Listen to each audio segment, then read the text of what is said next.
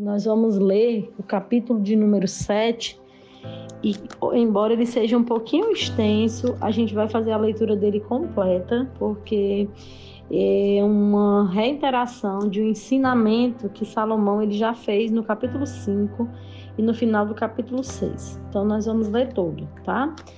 Advertência contra mulheres imorais. Meu filho, siga o meu conselho, guarde os meus mandamentos como um tesouro, obedeça aos meus mandamentos e viva. Cuide de muitas instruções, das minhas instruções, como a menina dos seus olhos. Amarre-as aos dedos como lembrança e escreva-as no fundo do seu coração.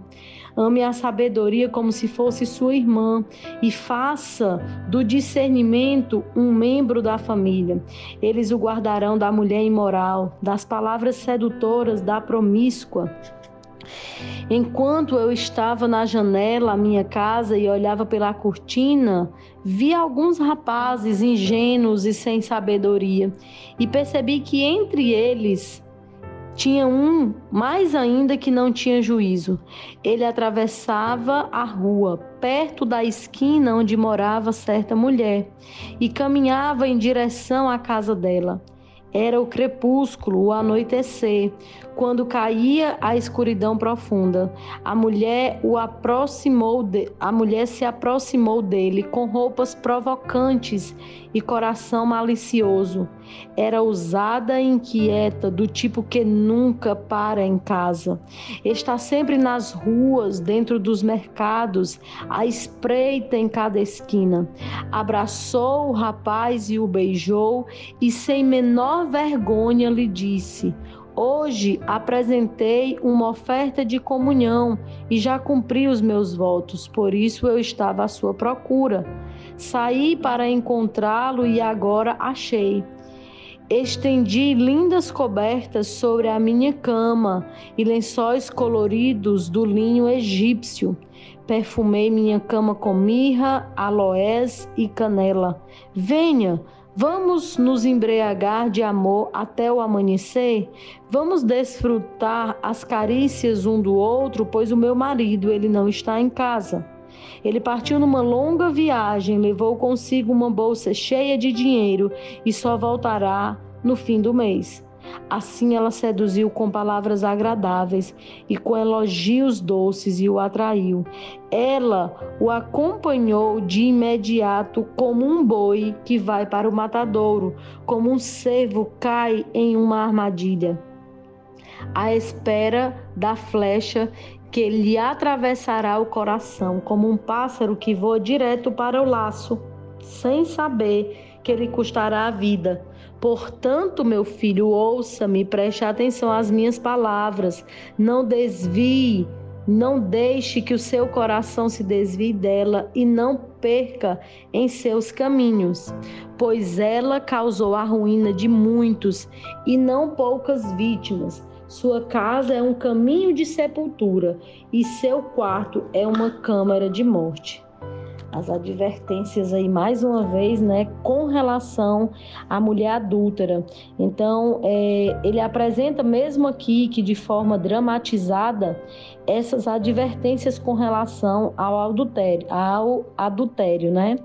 E aí ele, como sábio, ele descreve como simplório, como algo muito simples, é aquele que sucumbe à tentação de uma mulher adúltera. E aqui, né, Salomão, ele está usando é, uma mulher, mas pode ser também para o homem. Quem adultera é quem é casado, e quem é casado é homem ou mulher. É, não tem nenhuma conotação aqui preconceituosa, tá?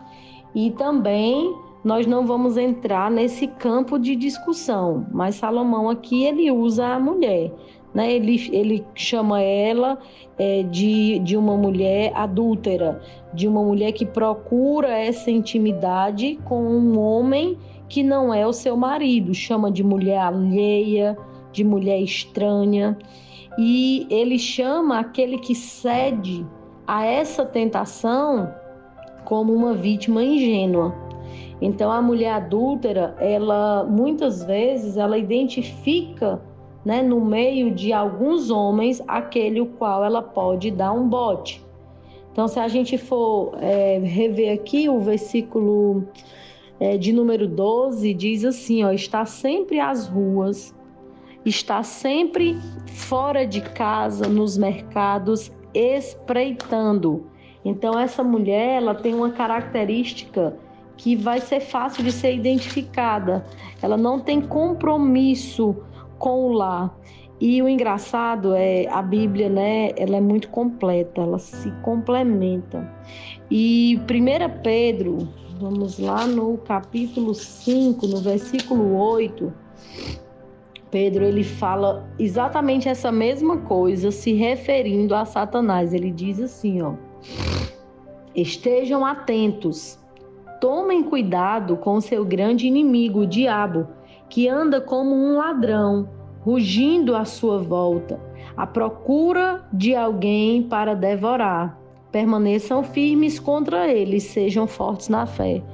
Então, aqui em 1 Pedro, ele diz que o inimigo está ao nosso derredor e ele está buscando a quem possa tragar.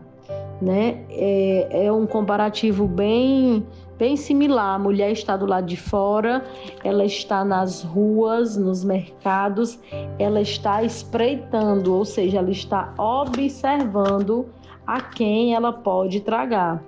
E o texto de 1 Pedro também fala a mesma coisa sobre o inimigo das nossas almas. Em outra versão, ele diz assim: ó, sede sóbrios e vigilantes.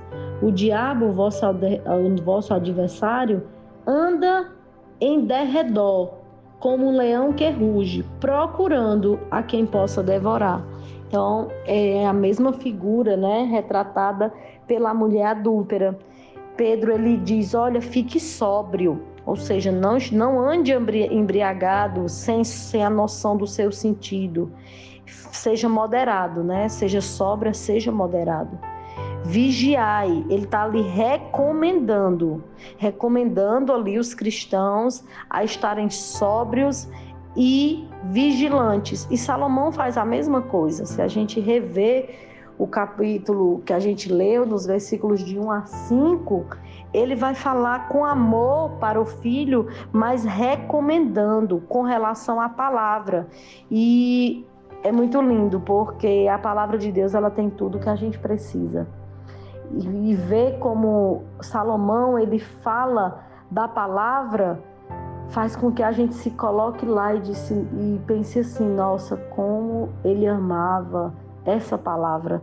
Ele diz: guarda essa palavra, meu filho, conserva ela, esconde ela dentro de ti. Ele diz: ata, ata ela nos teus dedos, escreve nas tábuas do teu coração e viva né? Então, assim, não é só conhecer a palavra, é viver a palavra. Ele diz: escreve, chama essa palavra, essa sabedoria divina, para fazer parte da tua vida, para ter intimidade contigo, como se fosse tua irmã, como se fosse um membro da sua família. E aí você não vai cair em ciladas. E ah, existem algumas interpretações com relação a adulterar, né? que fazem esse link de pecar mesmo contra o Senhor. E a, a, gente resumindo aqui esse capítulo 7 vê que o tolo, aquele que não lê a palavra, que não conhece a palavra, ele facilmente vai ser tragado a praticar adultério, a praticar pecado, a praticar coisas que entristecem ao Senhor. E o nosso versículo para decorar de hoje é o versículo de número 3. Atas nos teus dedos, escreve-as na tábuas do teu coração e diz: Tu és a minha irmã, e ao entendimento, tu és o meu parente.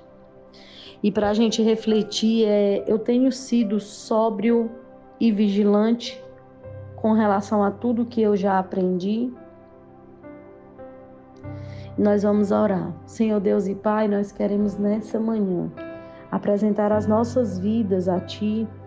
Nós queremos te agradecer por essa palavra maravilhosa, Nós queremos te agradecer pela tua exortação, pela tua recomendação em nossas vidas. Nós queremos te agradecer, Senhor Deus, porque a tua palavra, além de ser fonte de vida, ela é o motivo e a razão pela qual nós conseguiremos vencer o inimigo das nossas almas. Nós entendemos, Senhor, que a nossa luta ela não é contra carne, ela não é contra sangue, mas ela é contra principados e potestades e dominadores desse mundo tenebroso. Essa, essa nossa luta, Senhor, ela muitas vezes vai vir caracterizada por pessoas, por mulheres, por homens, por pessoas que muitas vezes nós amamos, nós respeitamos, mas nós entendemos, Pai, que a tua palavra ela vai fazer com que a gente tenha esse discernimento. E é isso, Pai, que nós queremos. Não perder tempo com lutas que não precisamos lutar, não perder tempo com lutas que são humanas, mas nós queremos nos conhecer a nós mesmos e nós queremos conhecer quem é o inimigo das nossas almas. Nós precisamos, ó Pai, que o Senhor nos ajude para que nós consigamos resistir o dia mal, resistir às tentações, resistir ao diabo, para que ele possa fugir de nós. Nos ensine a dar o nosso melhor, Senhor. Nos ensine, Pai, a vencer as batalhas da nossa alma, da nossa vida. Muito obrigado, Deus, pelo teu amor, pela tua graça, pela tua grande misericórdia para conosco, por esse dia lindo que, mesmo ainda escuro, mas nós temos a certeza que nunca houve uma noite em que de manhã o dia não chegasse. Isso reflete a tua grandeza, isso reflete a tua soberania e o teu poder, que é incomparável. Nós reconhecemos que o Senhor é um Deus que não divide a sua glória com nenhum outro, exatamente porque foi o Senhor que criou todas as coisas, foi o Senhor que fez todas as coisas.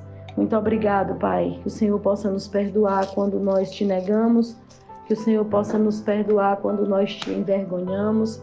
E que o teu tão grande amor, Pai, que a tua graça salvadora, perdoadora, as consolações do Espírito Santo de Deus, continue com cada um de nós, Deus. Em nome de Jesus. Amém.